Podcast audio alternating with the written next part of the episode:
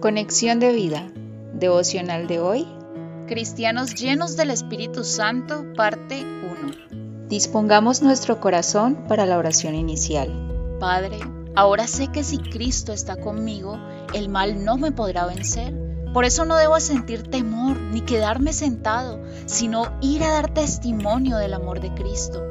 También el Espíritu Santo actuará en mi vida con poder.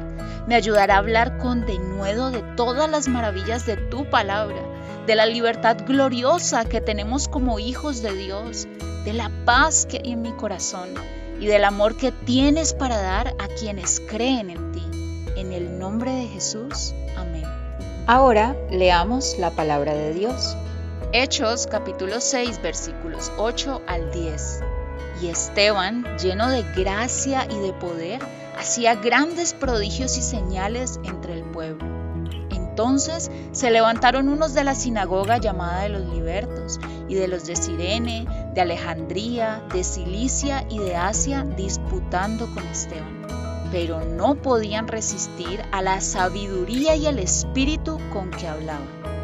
La reflexión de hoy nos dice, Esteban era lleno de gracia y poder del Espíritu Santo para dar testimonio de Cristo y su palabra. Un testimonio que daba no por sus propios méritos o capacidades, sino porque había aceptado a Cristo en su corazón.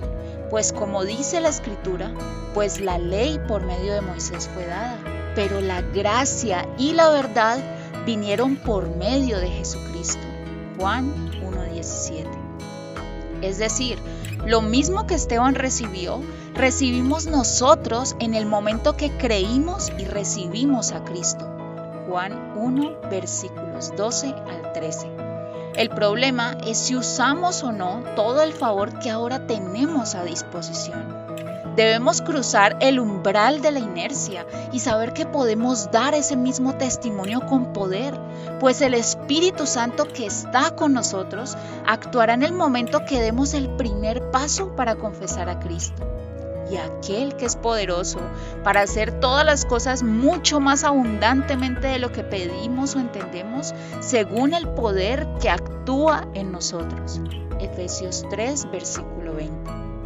Es de Él el poder y la gloria. De nosotros confiar y actuar conforme a su llamado. No pensemos más que se requiere ser especial o algún don venido de lo alto para dar testimonio con poder de Cristo.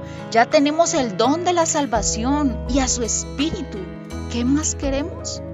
El que no escatimonia a su propio Hijo, sino que lo entregó por todos nosotros, ¿cómo no nos dará también con Él todas las cosas? Romanos 8:32. Así que levantémonos de la silla de la comodidad y el temor y vayamos a contar las maravillas que Cristo hace en nosotros todos los días. Si encontramos oposición, debemos saber que no podrán resistir la sabiduría y la mansedumbre que nos da el Espíritu, pues igual que estuvo con Esteban, así está con nosotros el Cristo vivo. Visítanos en www.conexiondevida.org. Descarga nuestras aplicaciones móviles y síguenos en nuestras redes sociales.